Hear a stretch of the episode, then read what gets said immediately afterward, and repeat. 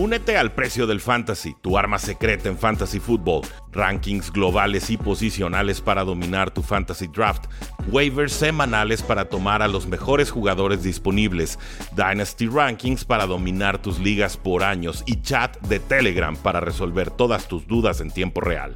Visita stam.store diagonal precio NFL o da clic al link en este episodio para suscribirte.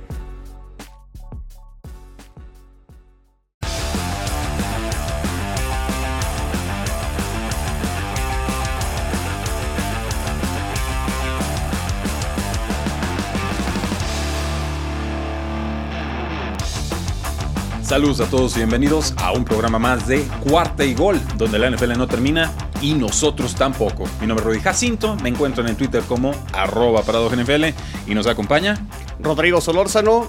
Me encuentran en Twitter, arroba Rodrigo Solo 86. Muchas gracias a todos los que se están conectando en tiempo real en nuestra plataforma de Facebook Live y por supuesto también en youtube.com diagonal cuarta y gol. Eh, Chino, Rodrigo, finalmente se confirma el, nuevo destino de Julio Jones después de muchas especulaciones, muchos rumores, mucho tratar de adivinar cuánto costaría un jugador de 32 años con un historial de lesiones, con un historial de dominio y que finalmente ya no le alcanzaba a su equipo original el retenerlo. Pues bueno, su nuevo equipo es Titans. Los Titanes de Tennessee firman a Julio Jones, lo consiguen por básicamente una segunda ronda y propina y le tendrán que pagar esos 15.3 millones de dólares. Eh, reestructuraron, reacomodaron el contrato de Brian Tannehill para conseguirlo. Impresiones generales de este trade. Yo creo, desde mi punto de vista, o sea, Julio Jones sigue siendo un gran jugador, tiene una gran trayectoria, pero sí quedan dudas por lo que fue su temporada 2020, sobre todo con el tema de las lesiones. No terminó la temporada. Y desde el punto de vista de Titanes necesitaba ese reemplazo en la, en la posición de receptor porque pierden a Corey Davis en la agencia libre, se va al equipo los Jets de Nueva York. Pero para mí la, la pregunta, Rudy, y lo platicábamos, ¿cómo queda esta ofensiva de Titanes comparada contra el 2020, ahora con lo que se espera 2021? Es decir, pierden a Corey Davis, pierden a June Smith que se va a los Patriotas es la llegada de, Julio Jones una adición que sí reemplaza a estos dos. Y yo creo que viendo la producción que tuvieron tanto John Smith y Corey Davis, me cuesta trabajo decir que realmente sí va a ser más esta ofensiva de Titans, además de que pierden al coordinador ofensivo Arthur Smith. Sí, es, difícil acertarlo a, ciencia cierta, ¿no? Finalmente pierden a su receptor número 2, Corey Davis, se va a los Jets, pierden a John Smith, el tight end, se va a los Patriotas de Nueva Inglaterra y llega Julio Jones. Yo, yo te diría que el techo de esta ofensiva sí es superior al que mostró la versión 2020 de los Titanes de Tennessee, eh, porque hubo ocho touchdowns, me decías, fuera del aire con John Smith. Correcto. Y, Corey Davis, estoy seguro que superó las mil yardas esta campaña pasada. Muy cerca, 984 yardas, cinco touchdowns. Ahí está, o sea, explota finalmente en su año 4 y explota tan tarde que los Titans ni siquiera activaron su opción de quinto año. Entonces se convierte en agente libre sin restricciones. Queda Josh Reynolds, receptor número 4 de los Rams, te va a ayudar como receptor número 3, creo que ese es el rol adecuado para él. Entonces yo diría si a grandes rasgos, sí creo que el techo de los Titans ofensivamente hablando es superior. Sí creo que Ryan Tannehill es el gran ganador de toda esta transacción y obviamente las aspiraciones de Super Bowl de, los Titans, pero eh, Julio Jones no puede reemplazar a dos jugadores él solo. Entonces, más bien él, él, lo que va a hacer es dictar el tipo de coberturas que van a estar enfrentando los Falcons, porque ahora sí, pues muéranse como quieran, ¿no? El cornerback número uno va a estar sobre Julio Jones o sobre AJ, Brown. Y cualquiera de los dos que se enfrente al cornerback número 2 va a dejarlos eh, pues, sumamente debilitados. A eso, bueno, le agregamos que si le das una doble cobertura a Julio o a AJ Brown, pues vas a dejar un poco más desprotegido a Derrick Henry en la caja. Y sabemos que esta ofensiva carbura gracias a que está el corredor Derrick Henry, ahora sí que normalmente corriendo contra jugadores extras en la caja, que es básicamente la zona de los tackles. Entonces se vuelve sumamente difícil el poder defender esta ofensiva. Dos receptores estrella, un corredor imponente, un coreback que con play action ha reinventado por completo su estilo de juego y su nivel de eficiencia. Van dos años y contando que Ryan Tannehill es, es, otra cosa por completo. Incluso un Anthony Fisher Tyrant que te puede cumplir así como adecuadamente, pero sí queda muy de propina. Entonces, si me dices, ¿va a ser mejor la ofensiva de Titans del 2021 que la del 2022? Yo te digo, yo apostaría que sí. Y esa es una apuesta a la salud de, Julio Jones, a que le queda todavía mucho que producir, porque su, en realidad su, su capacidad de amenaza profunda sigue siendo muy peligrosa. Ha perdido algo de velocidad, pero en realidad eh, yo no veo a ningún cornerback que esté tranquilo todavía enfrentándose a Julio Jones. No, correcto. Y, que, creo que diste justo en el, en el clavo, Rudy. Es decir, si Julio Jones puede jugar los 17 juegos de esta temporada 2021. Sale barato. Eh, sale barato y el techo es muy alto y ahora sí yo creo que los tenis, perdón, los Indianapolis Colts se tendrían que preocupar porque yo los tenía antes de este movimiento como amplios favoritos.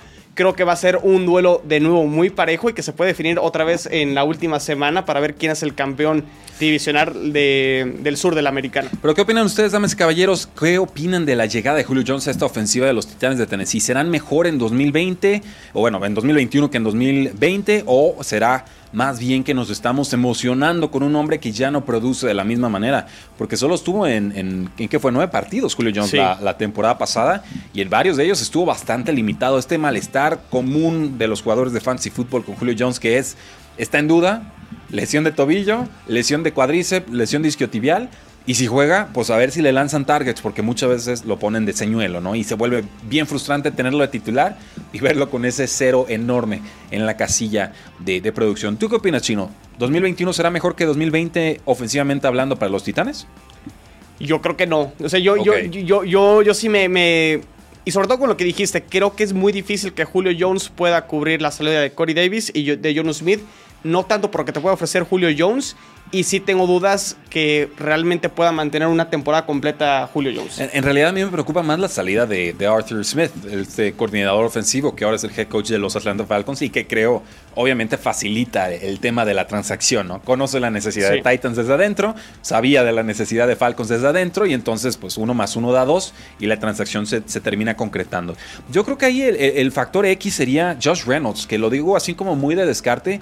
La realidad es que cuando ha tenido oportunidades con los Rams me ha parecido que ha jugado bien, que ha sido un jugador bastante útil. Cuando se lastima un Cooper Cup, cuando se lastima sí. un Robert Woods, incluso en su momento cuando se lastimaba un Brandon Cooks, eh, llegó Van Jefferson como novato con los Rams el año pasado y Josh Reynolds bien que mal se mantuvo en ese, en ese rol de receptor número 4, cumplidor, eh, grandote, poderoso, adecuada velocidad. Yo creo que él eh, tendría que ser ese empujoncito extra para que realmente los Titans tengan una mejor perspectiva en 2021. Incluso se abre la oportunidad para estos receptores 3, cuando realmente hablas de dúos de receptores del calibre de AJ Brown y de Julio Jones, siempre ese receptor 3 se le pueden abrir puertas, sí. sobre todo en esas oportunidades de tercera oportunidad y corto. Eh, siempre un wide receiver 3 tiene esa posibilidad de, de lucir y de poder este, aportar al equipo. Sí, va, a cambiar esta ofensiva. Finalmente, John Smith es un jugador un poquito más bajito de lo que se espera normalmente en la posición de Tyren. Muy cumplidor por aire y creo que un adecuado bloqueador. Fisker te puede ayudar como bloqueador, te ayuda menos por aire y entonces yo vería o esperaría que esta ofensiva de los Titanes, obviamente con la llegada de Julio Jones, dependiera cada vez más de formaciones de tres alas abiertas. Entonces alejarnos de los dos Tyrants, ¿no? que era Fisner y, y, Smith, lo cual generalmente favorece al juego terrestre. Tienes más gente bloqueando en la línea de golpeo. Entonces veremos cómo evoluciona esta ofensiva de los Titans. Finalmente la transacción, eh, tenemos el precio exacto de la transacción chino, si no la buscamos ahorita en eh, tiempo real. Fue una cuarta y una, un, una de segunda y una de cuarta lo que termina dando Tennessee y creo que... Eh, Recibe a Julio y una sexta, ¿no? exacto. Por ahí va la transacción. Insisto, tuvieron que reestructurar, liberar dinero los Titans en esta temporada. Tendrán que pagar ese dinero a futuro, por supuesto.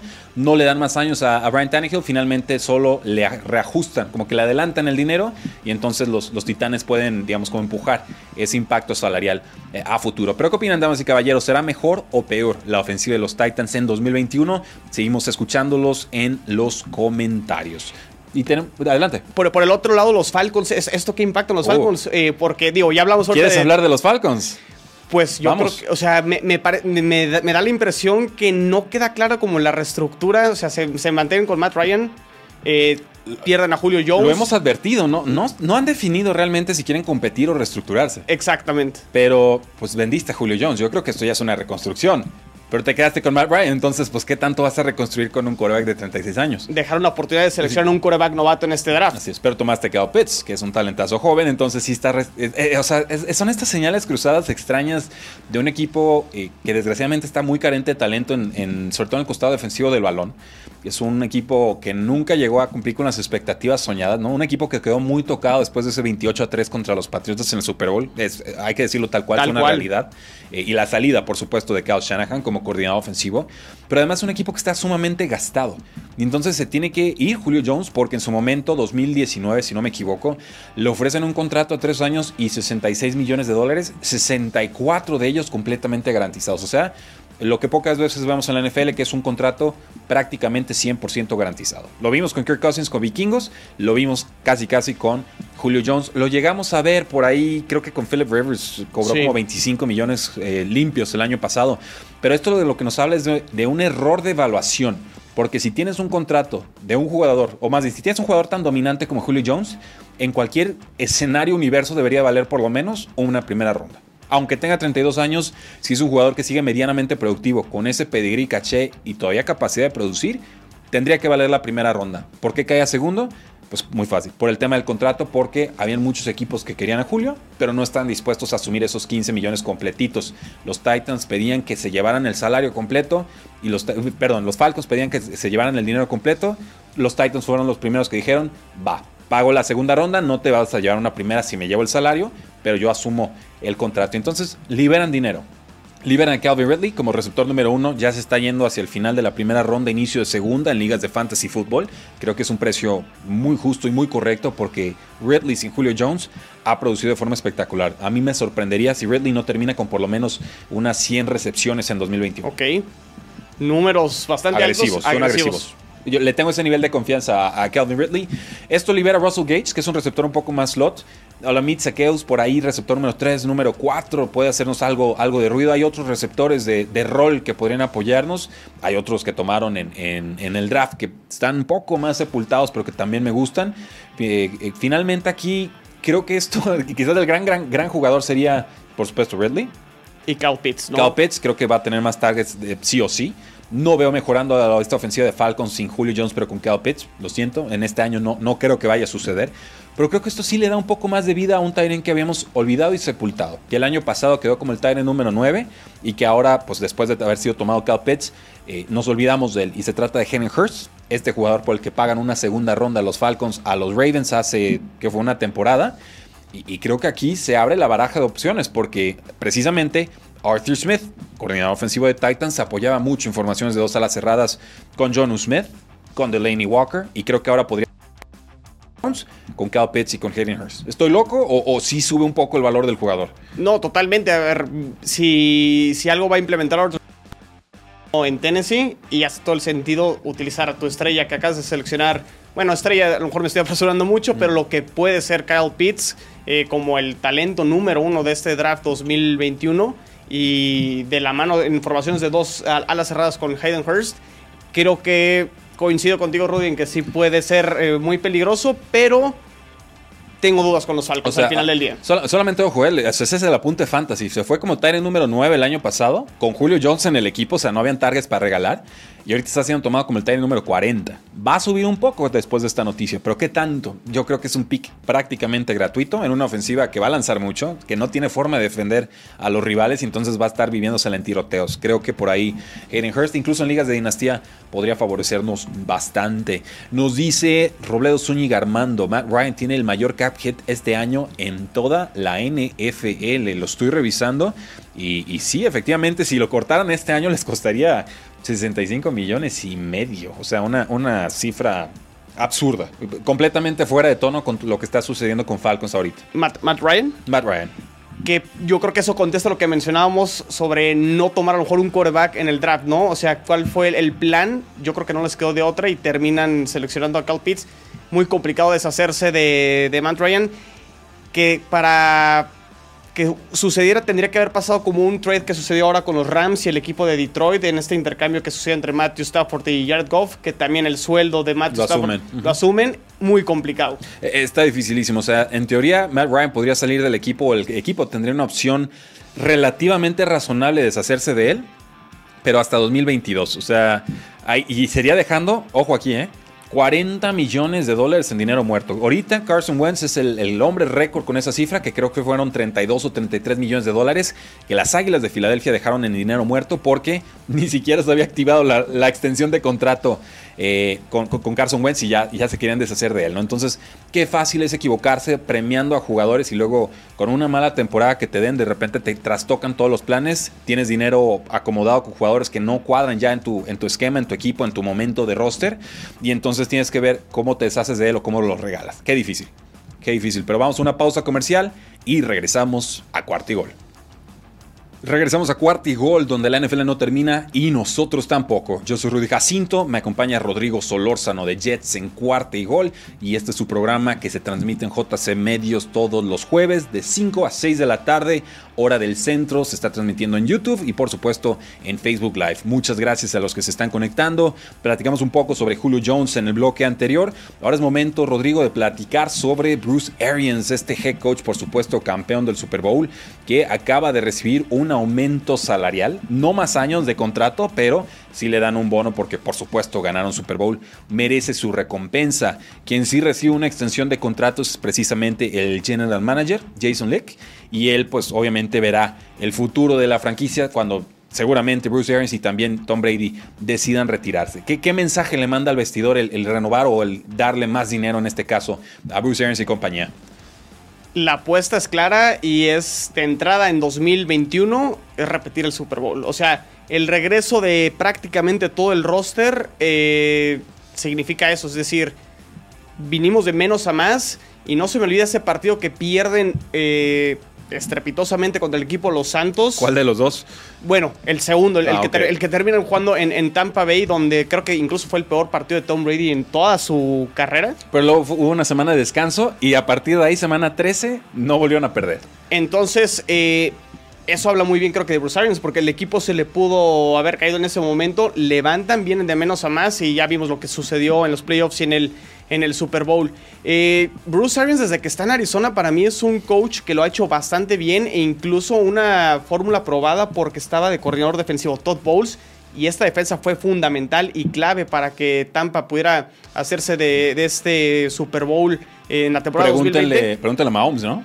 Pregúntenle a Mahomes, sí, o a sea, sus golpes. Eh, esta defensiva de, de Tampa y precisamente Todd Bowles, el coordinador defensivo, lo hizo bastante bien y es una apuesta a una continuidad no tanto a largo plazo, me parece a corto plazo por lo que le pudiera quedar Tom Brady uh -huh. y por el en el momento en que viven este en cuanto a edad y momento en cuanto a eh, capacidad ahorita de fútbol americano, lo que están mostrando estos jugadores de, de Tampa Bay. Entonces creo que es acertada la, la decisión de la darle decisión. más dinero a, a, Bruce Arians y de extender el contrato del general manager Jason Lick. Eh, vamos por partes. Ha dicho, por supuesto, Bruce Arians que tiene 68 años que él no tiene ninguna intención de retirarse. O sea, no me importa lo que haga Tom Brady, yo voy a seguir con los Tampa Bay Buccaneers, yo me estoy divirtiendo, ya no quiero retirarme y, y, a ver hasta dónde le da la pila, por supuesto, ¿no? Recuerden, él se retira con Arizona después de la temporada 2017, regresa al coacheo en 2019, año siguiente consiguen a, a Tom Brady y por supuesto en ese mismo año ganan el Super Bowl.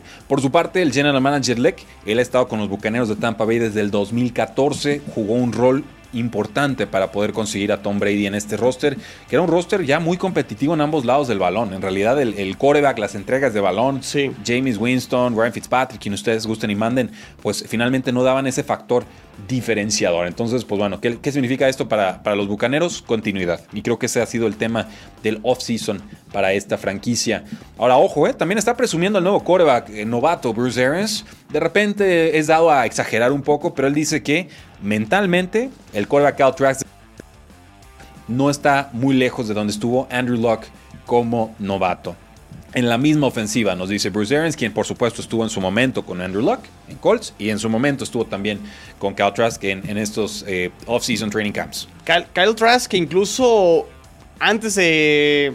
Sobre todo en, cuando, cuando estaba la temporada en curso de la temporada 2020, Kyle Trask en algunos eh, mock drafts estaba proyectado en primera ronda. Entonces, no me extrañan estas declaraciones totalmente de Bruce Arians, eh, donde realmente pueda tenerlo con mucha calma. Uno, dos años, bueno, todo dependerá de Tom Brady. Sí. Cuánto, no, cuánto pues, más. eh, Si quiere jugar hasta los 50 años, Kyle Trask se va a quedar suplente toda la lo, vida. lo, lo, van a tener que cambiar lo, no, los va, a ir, va, a ser agente libre el pobre y no va a tener ni un solo snap. Entonces, eh, pero yo creo que sí tendrá un desarrollo sin prisa eh, Trask y lo podrán llevar. Y si es que Bruce Arians, como dice, piensa estar todavía varios años en el equipo de Tampa. Pues Bruce Arians también lanzó la advertencia con los OTAs o los uh, Off-Season Training Activities que son voluntarios.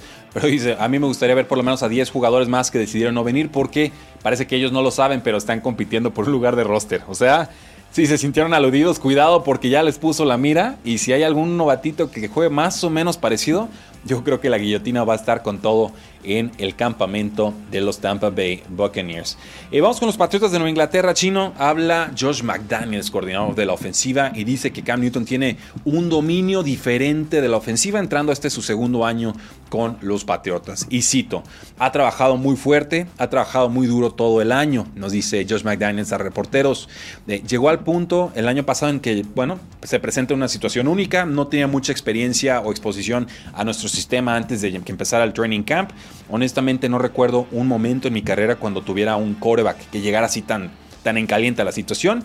Dice, incluso los novatos que son seleccionados en drafts tienen información antes de llegar a, entrenamientos o antes de que termine la primavera. Entonces aquí, aquí pareciera que Josh McDaniels le está dando pues una especie de línea de vida o salida a Cam Newton por lo que fue un adecuado, un buen inicio de temporada, COVID y un cierre fatídico, ¿no? Lo comentamos la semana pasada cuando hablamos de corebacks que pudieran estar en riesgo en esta temporada 2021 y Cam Newton era uno de esos. Hablamos precisamente de eso que dices, el COVID a lo mejor fue un tema que le afectó y no regresó al nivel.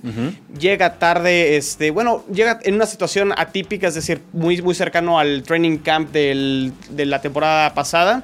Eh, una adaptación muy complicada cuando realmente es su primer año en un nuevo sistema ofensivo. Y yo creo que esas excusas no se pueden utilizar ya. Ya conoce el sistema, un segundo año, mejores armas ofensivas, sobre todo con las llegadas de eh, Hunter Henry y con John Smith. Entonces sí creo que hace... Eh, creo que está correcto Josh McDaniels en, decir... En su apreciación. En su apreciación de decir, Cam Newton, creo que te, tienes la titularidad. ¿Y qué tanto la puedes mantener?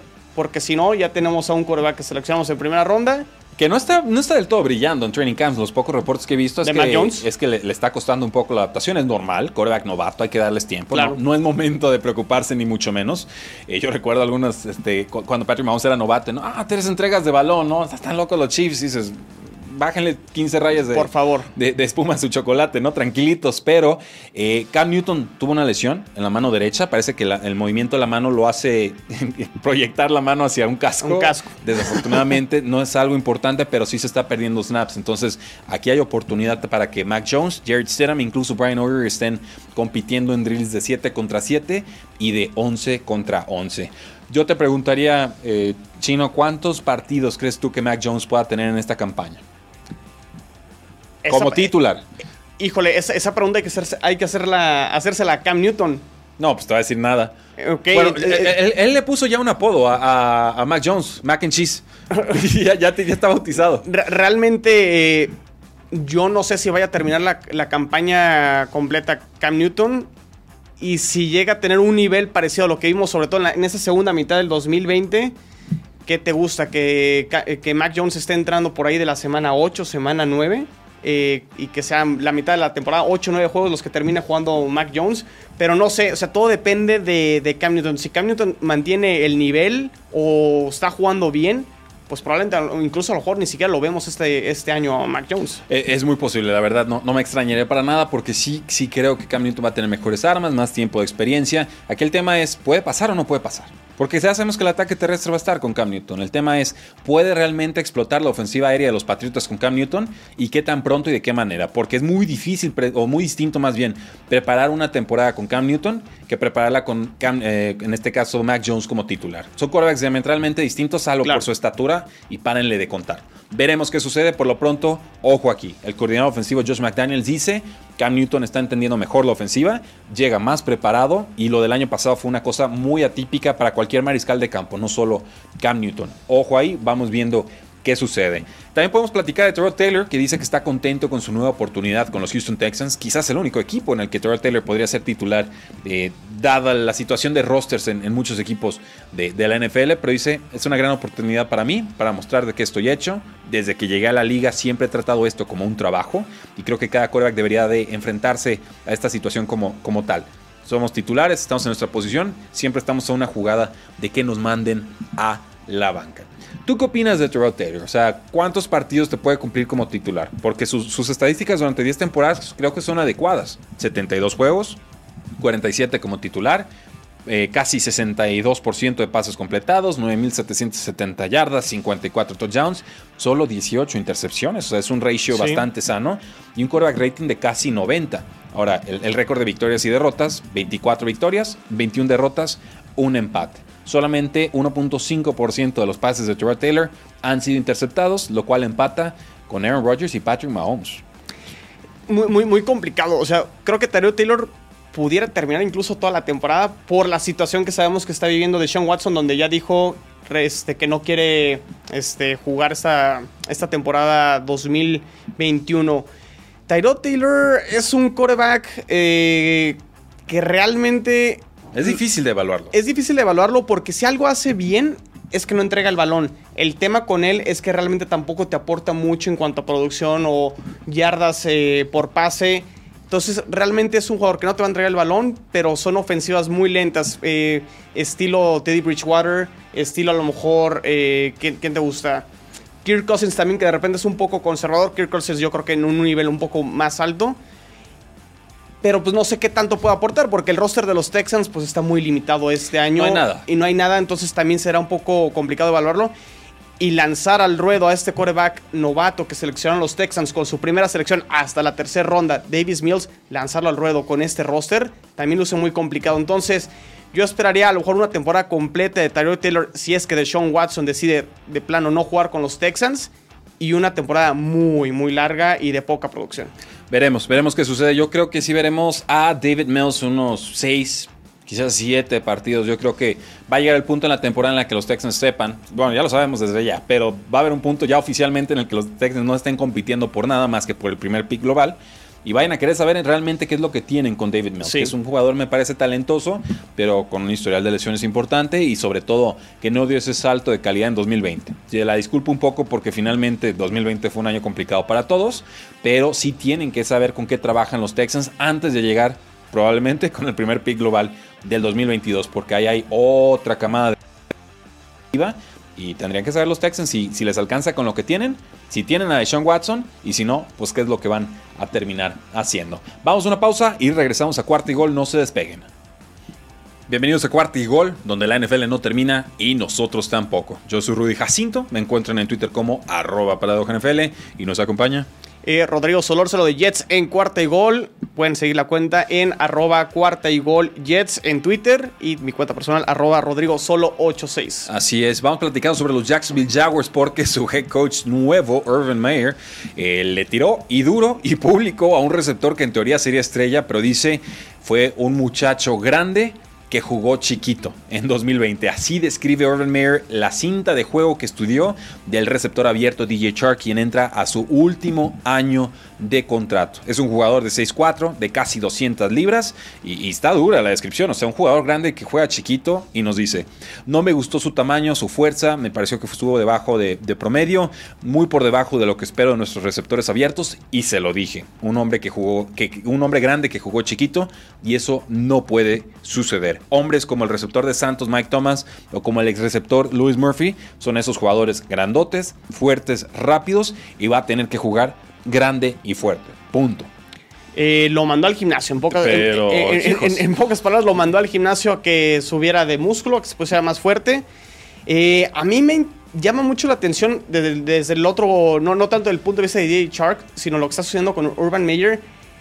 La manera en que está manejando el vestidor y más allá de lo que pasó con, con Tim Tebow, me interesa ese tipo de conversaciones realmente qué tanto lo, cómo los toman los jugadores. O sea, esto a lo mejor sí puede funcionar a, a nivel colegial, colegial, A nivel profesional. Porque, no. porque el coach es inmune en colegial. Exactamente. Casi. Pero de repente este tipo de situaciones o declaraciones las pueden tomar personal y de repente pueden romperse los vestidos. No sé si llegó a ese nivel. A lo mejor DJ Shark lo aceptó porque creo que sí lo tomó de buena manera. Pero lo. Pues porque quiere cobrar, porque si, si, si, no lo toma de buena manera lo corren.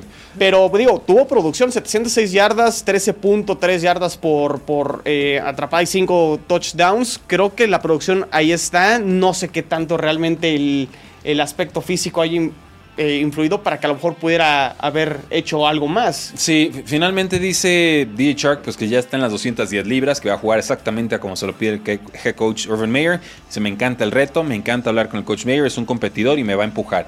Eh, y me dice, y responde Urban Meyer, te dice que es un, eh, todo lo que está haciendo al respecto, te dice que es un jugador inteligente. O sea, el mundo se trata de aumentar el valor de alguien más y DJ Shark puede aumentar su valor volviéndose más grande, más fuerte y jugando de esa manera. Nos va a ayudar a ganar y me encanta que no hubo resistencia. Lo reconoció, se puso a trabajar y ahora me fascina el punto en el que está DJ Shark. Entonces, obviamente, esto fue un tema que tocó con él justo al haber pisado la ciudad, ¿no? Al haber llegado al equipo dijo, oye, haz pesas, haz velocidad, te necesito mejor porque lo que hiciste el año pasado no te va a alcanzar. Y, lo toma finalmente a bien.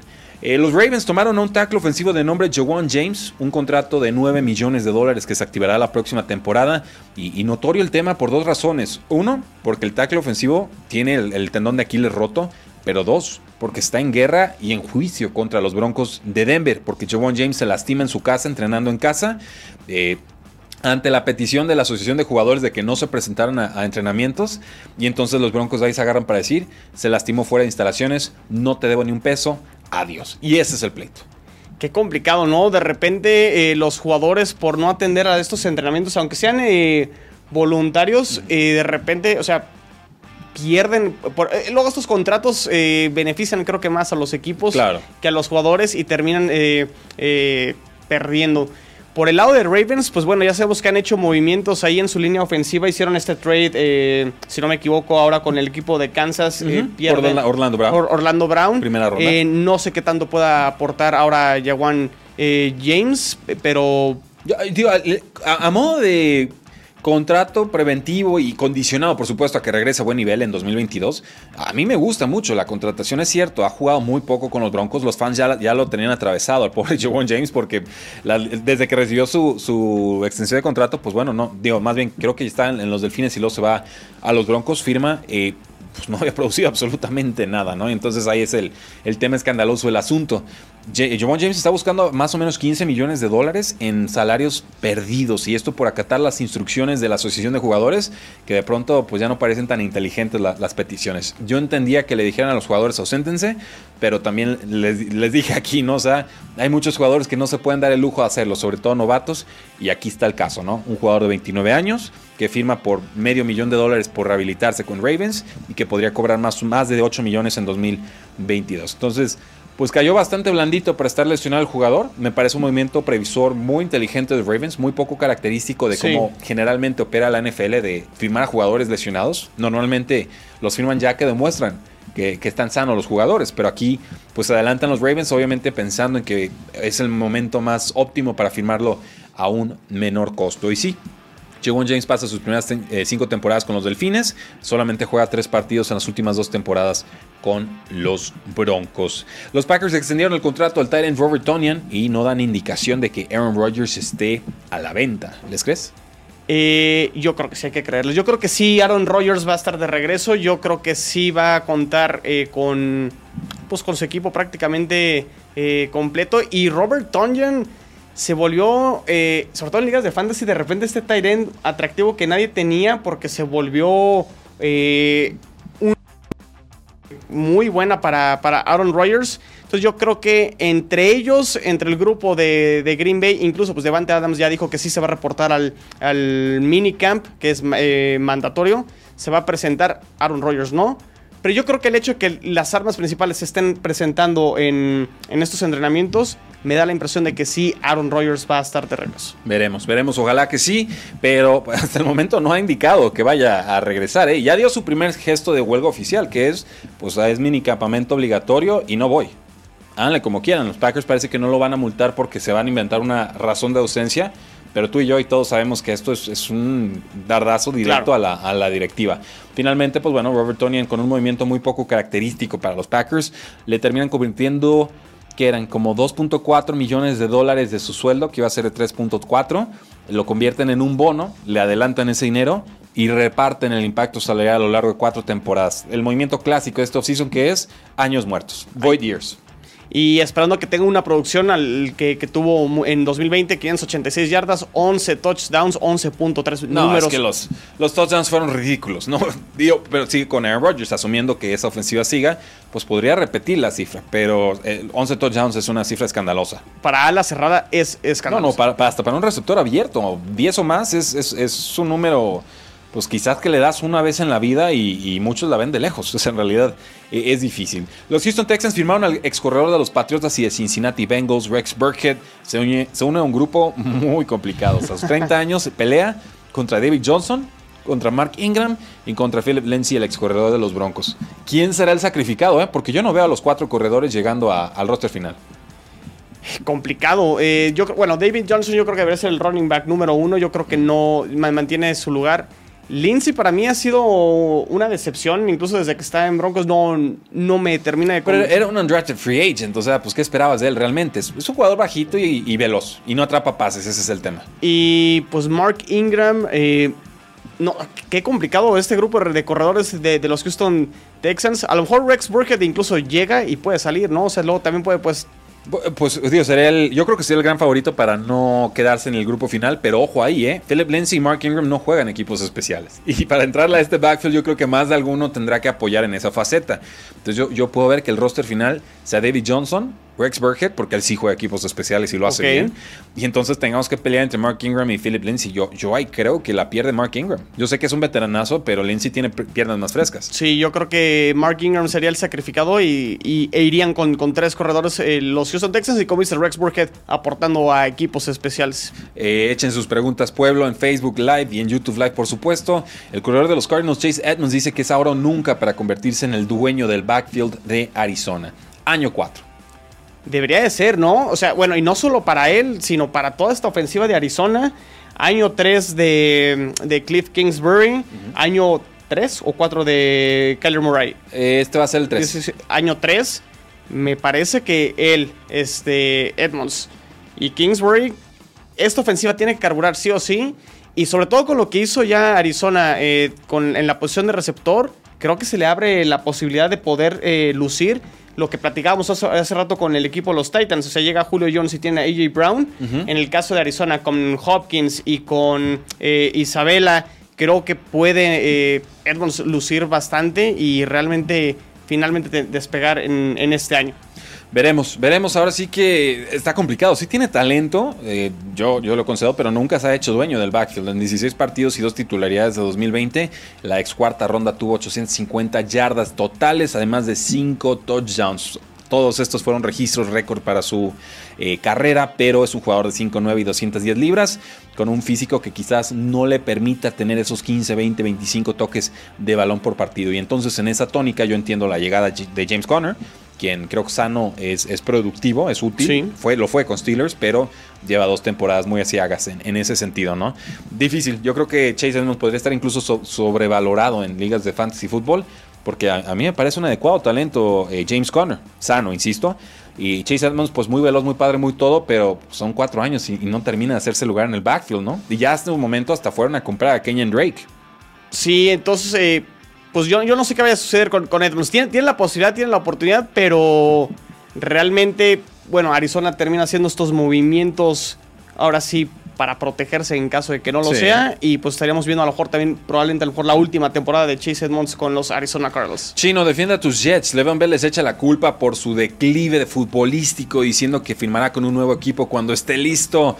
Era uno de los mejores corredores de toda la NFL, 6.737 yardas del 2014 al 2017, pero esos Jets le terminan descarrilando la carrera y finalmente dice necesito un head coach de mentalidad defensiva en vez de uno de estos gurús ofensivos No, que, no, no. que no saben establecer ahora sí que el juego terrestre. Así yo entiendo la tónica de su, de su comentario. Es un, es un tema un poco complicado. A ver, aquí no podemos defender a los Jets. Ya sabemos qué pasó con Adam Gaze, que fue ¿Qué, qué total- pasó con Adam Gates? Para el que no sabe. Eh, bueno, lo corrieron al término de la temporada 2020, no tiene trabajo actualmente en la NFL, eh, ya sabemos qué sucedió en Miami, dejemos el tema de, de Adam Gaze. Ya no existe. Entonces, eh, entiendo el punto de vista de Le'Veon Bell, que venía de Pittsburgh con una carrera que lo estaba llevando, catapultando al Salón de la Fama, o sea, números espectaculares. Se viene esta, toda esta pues no sé si huelga o disputa eh, contractual entre Pittsburgh y Le'Veon Bell. Termina no jugando la temporada 2018. Los Jets se hacen de sus servicios en la agencia libre del 2019. Se esperaba mucho de él. Se cruza con Adam Gaze y la producción jamás estuvo ahí. No. Entiendo esa parte de Le'Veon Bell. Eh, entiendo perfectamente que la ofensiva de los Jets no era lo mejor, ni la mejor línea ofensiva eh, comparada con lo que tenían con, con Pittsburgh. Pero también vamos viendo qué ha pasado con Le'Veon Bell, porque, pues nada. porque se va al equipo de Kansas City. Con gurús ofensivos y lo está Con gurús ofensivos y no sucedió nada. Entonces, aquí el tema, quitando el, el, tema de Jets, realmente qué tanto ha bajado el nivel de Le'Veon Bell y ese año que no jugó, qué tanto le afectó. Sí, finalmente llega a los Kansas City Chiefs, 63 acarreos, 264 yardas, 2 touchdowns, 4 yardas por acarreo. Es el mínimo indispensable que le pedimos a un corredor titular en el NFL, no son números especiales, y esto lo logra en 9 partidos. Recordemos, llega a mitad de temporada con los Kansas City Chiefs, no supera un acarreo de más de 20 yardas desde diciembre 2017 con los Pittsburgh Steelers. O sea, la explosividad, a Dios y gracias, que en realidad nunca fue la carta fuerte de Le'Veon Bell, él era más un corredor de paciencia, es un corredor de paciencia. Tiene 29 años y dice, me queda mucho fútbol. Voy a firmar en algún lado cuando esté listo. Nadie me va a engañar con mentiras o, o, basura, solo para que firme accidentalmente o por error con su equipo. Ya no voy a apresurar mis decisiones. Punto. Que por el otro lado, la cinta tampoco engaña a los equipos.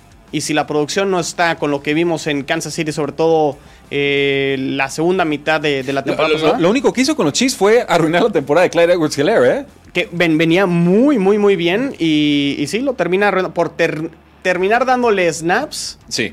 Su, su, existencia condicionó la producción exacto, de Clyde. Ni siquiera exacto. es que él la produjera en, en, lugar de Clyde, sino que simplemente el hecho de que él estuviera en el backfield le robó oportunidades a, a Clyde edwards Entonces, pues ojo ahí, Levan Bell dice que le queda acuerdo. ¿Ustedes están de acuerdo o no? Háganlo saber ahí en la casilla de comentarios. Nos dice Tigrillo Márquez. Eh, esto de Levan Bell es fuerte, estoy de acuerdo. Son declaraciones, pero brutales. E incluso le está tirando a, a Andy Reid y a Patrick Mahomes, ¿no?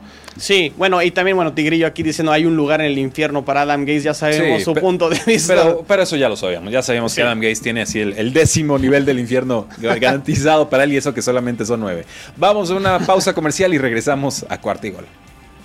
Regresamos a cuarta y gol, donde la NFL no termina y nosotros tampoco. Yo soy Rudy Jacinto, me acompaña Rodrigo Solórzano de Jets en cuarta y gol. Rodrigo Todd Gurley se reportó a entrenamientos con los Leones de Detroit, pero le dijeron no gracias.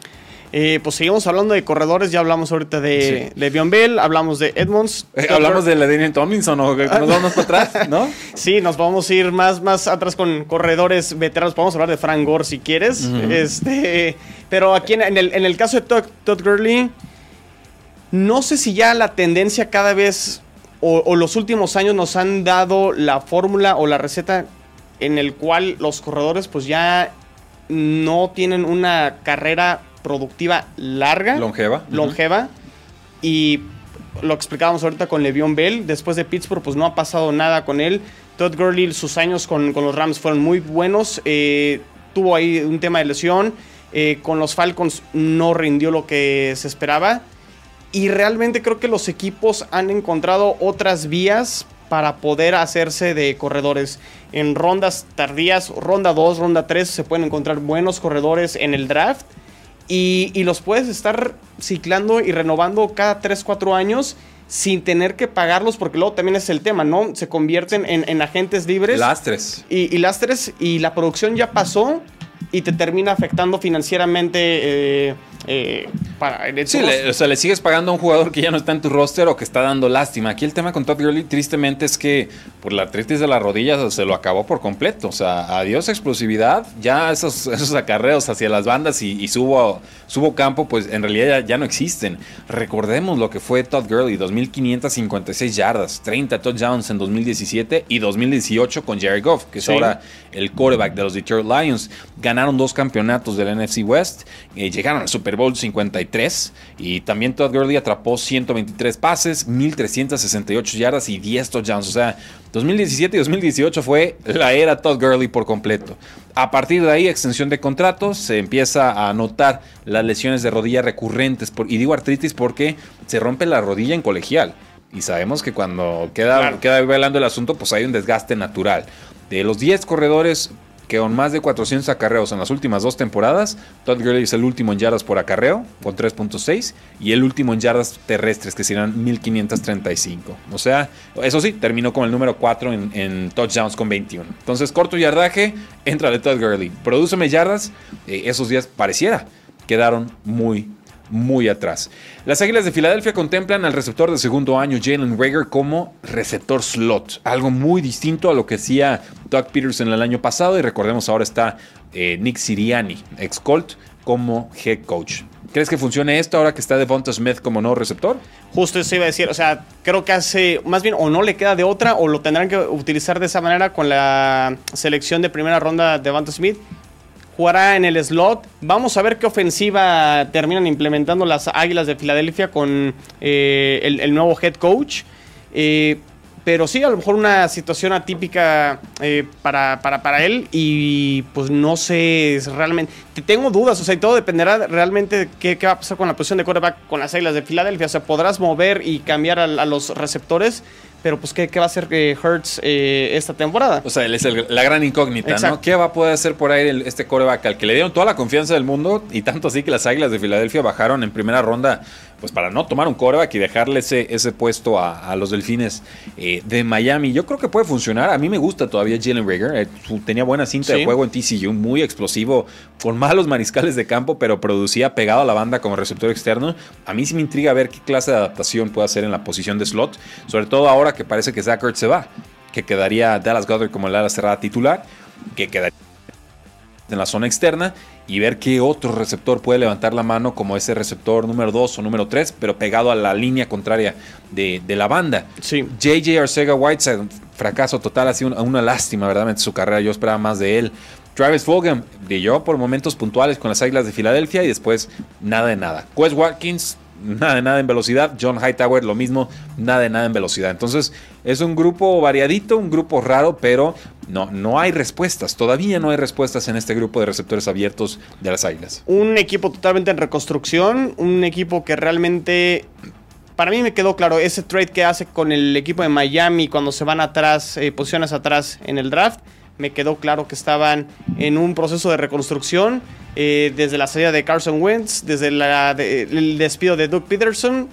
Vamos a ver qué, qué termina sucediendo con con, este equipo de Filadelfia, que creo que en este año uno, pues a lo mejor se pueden dar el lujo de experimentar y estar probando diferentes receptores en diferentes posiciones. Vaya que sí. Eh, Julian Edelman habló en el podcast de Michael Irving y dijo, yo, yo ya acabé con la NFL, ¿eh? Nada de que me mandan a los bucanos de Tampa Bay con Tom Brady con, y con Rob Gronkowski. Muy padre su cuento, pero fueron 12 temporadas y, y yo ya acabé. Yo soy, dice, yo soy un jugador de un solo equipo. Y también le lanzó una advertencia a Mac Jones, ¿eh? le dijo, cuidado, va a haber mucha presión en Nueva Inglaterra, esa ciudad es ruda. Y que te lo diga un jugador tan rudo como Julian Edelman, eh, ver. Lo hemos visto con equipos que marcaron época. O sea, lo que fue San Francisco después de esa época de, Montana y de, eh, de Young. Lo que pasó con los vaqueros también eh, en, en, la década de los noventas cuando marcas época, le cuesta mucho trabajo. Y de repente empezamos a ver eh, quarterbacks llegar, entrar y salir, entrar y salir. Hashtag Buffalo. Buffalo, Miami, después de Dan Marino, no han encontrado a ese quarterback. Y pues sí, creo que la. la tú, a bebé nos va a decir aquí en los comentarios, Tigrillo Márquez. Entonces, el, el creo que o sea, no, no está diciendo nada descabellado totalmente. y digo, yo creo que lo tiene claro. Si realmente su cuerpo ya no da para ser un jugador eh, de la NFL, pues yo creo que hay que creerle y creo que... Ahí muere, todos tranquilos, todos contentos. Creo que es sano y es razonable, pero sí, sí está siendo muy claro Julian Edelman. Sí. Yo ya acabé. Y creo que ya su cuerpo también le decía, oye, ya estuvo, ¿no? O sea, cada golpe que se llevó. Realmente hubo hasta una regla Julian Edelman de que, oye, si hay sospechas de conmociones, aunque sea Super Bowl, te sales del campo y te hacen la prueba, ¿no? No, no es de que en dos segundos la resuelves y vuelves y, eres definitivo para ganarle a, los Falcons. Eh, bueno, no fue Falcons, se fue con el, los Seattle Seahawks, ese trancazo. Pero bueno, el caso es que Julian Edelman no regresa a la NFL. Dice Tigrillo Márquez que comes, que adivinas, tú a bebé. Se los dije. El Tyrant Delaney Walker no jugó en 2020, tiene ya 37 años, los va a cumplir en agosto. Estuvo con los 49ers del 2006 al 2012, con los Titans muchas otras temporadas muy productivas. Y, bueno, finalmente se fue a probar nuevamente con San Francisco. Podríamos ver el regreso de Delaney Walker como Tyrant número 2 con, con San Fran. Ahora que se va Jordan Reed, que sería otro tight end de ala cerrada veterano que produjo bien. Porque me queda claro que no desplazar a, a George Kittle. No, no, no, no, no. George Kittle obviamente es el ala cerrada número uno y probablemente Kittle sigue siendo. Bueno, cada quien tendrá sus rankings, pero top 2, top 3 Sin de, de- de- de la, de la liga. Claro. Eh, complicado, ¿no? Sobre todo cuando ya estás en, en una edad realmente avanzada en términos de NFL, 37 años y sobre todo No, cuando... Ya es un anciano. Para, para ya es un anciano. y, y- y los casos de Rob Gronkowski son atípicos, porque Rob Gronkowski se cuece punto y aparte... Bueno, pero él tiene 31 años. O sea, su retiro fue prematuro, si Bueno, lo queremos fue, ver pero- así. Pero aún así, este, dejar un año eh, El campo. el campo es, es complicado y, y lo pagas. Yo creo que lo tiene muy complicado The Lane Worker. ¿Y tú crees que ya no. Es, es válido, digo, estuvo en tres eh, Pro Bowls del 2015 al 2017. A partir de ahí las lesiones no, no, no le permitieron realmente jugar de forma cabal y entera en la NFL. Eh, veremos, veremos. A mí me gustaría verlo una temporada más, pero entiendo que pues, no jugar una campaña y siendo ya tan veterano, eh, quizás San Francisco solamente está depurando la lista de posibles jugadores suplentes o reemplazos en caso de alguna eh, lesión. Brandon Jacobs, ¿te acuerdas de este jugador? ¿Te sí, suena? Sí, sí, sí. Brandon Jacobs, ex corredor de los Gigantes de Nueva York, dice que está listo para regresar a la NFL después de muchas temporadas sin jugar, pero como defensive end. ¿Por qué lo va a hacer? Porque Tim Tebow lo inspiró. Así tal cual dijo, como Tim Tebow regresó, ahora después de un buen rato, hoy anuncio que yo también voy a regresar. Voy a jugar defensive end con cualquier equipo que me dé la oportunidad. Esto es serio, aún puedo correr, soy fuerte y no hay forma de que Tim Tebow sea mejor atleta que yo. Solo necesito una oportunidad. Si no doy el ancho, me cortan y soy hombre y aguanto. Solamente denme una oportunidad. ¿Qué has hecho Tim Tebow con la NFL? Eh, eh, justo. eh, y O sea- clavo. yo, yo creo que hay que empezar a respetar un poquito más el juego. Hay que. Ah, creí que ibas a decir a Tim Tebow. No, no, o sea, al, al contrario, es decir, tuviste una oportunidad, tuviste una ventana y hay que respetar también a los que vienen atrás que están buscando una oportunidad y no nada más por decir me siento bien físicamente, me siento bien mentalmente, Ya estoy. ya estoy. Porque le estás quitando un lugar a un jugador que a lo mejor está compitiendo por un roster y, y- y un, un lugar en el roster. Y, y realmente creo que ni va a aportar eh, en el caso de Brandon Jacobs ni Tim Tebow. O sea, ¿Cuántos años crees que tiene Brandon Jacobs? A ver, Pueblo, ¿cuántos años creen que tiene Brandon Jacobs como para que pongamos esta cara? Ah. 39 años. Un ex corredor para defensive No. end que nunca lo ha jugado, por lo menos no en, NFL, sea- a los 39 años. Wow. O sea, eso sí es una osadía. Sí, y, y creo, creo, creo que no se vale. O sea, bien por Brandon Jacobs si quiere aspirar, pero creo que los equipos o la NFL tienen que ser un poquito más serio. Sobre todo los, los equipos y decir, no, a ver, Brandon Jacobs. Igual que hable con Urban Meyer, en una de esas se la cumple, ¿verdad? Y a ver cómo le va a Urban Meyer Eh, después sí. con el vestidor. Ahí te encargo. Ahí te encargo. Y vamos con nuestra última nota. Este jugador, eh, qué nombre, no lo he escuchado en muchísimos años. El ex pick de top 5 en el draft, Justin Blackmon, ex receptor de los Jacksonville Jaguars. Germán Campos, saludos a nuestro experto de Jaguars. Dice que está deseoso de un regreso a la NFL y lo dijo a través de Instagram. Apareció por última vez en 2013. Tiene 31 años y es seria su petición. Tuvo una primera temporada muy prometedora con Jacksonville, líder de receptores novatos con 865 yardas. Y esto en 2003, o sea, hoy en día eso era espectacular, imagínense Claro. entonces. Eh, fue líder en recepciones con 64, tuvo 5 touchdowns. Apareció solamente en 4 partidos más el resto de su carrera, desgraciadamente por arrestos, por suspensión indefi- indefinida, por temas de violación de sustancias indebidas. Y, y bueno, simplemente ojo aquí.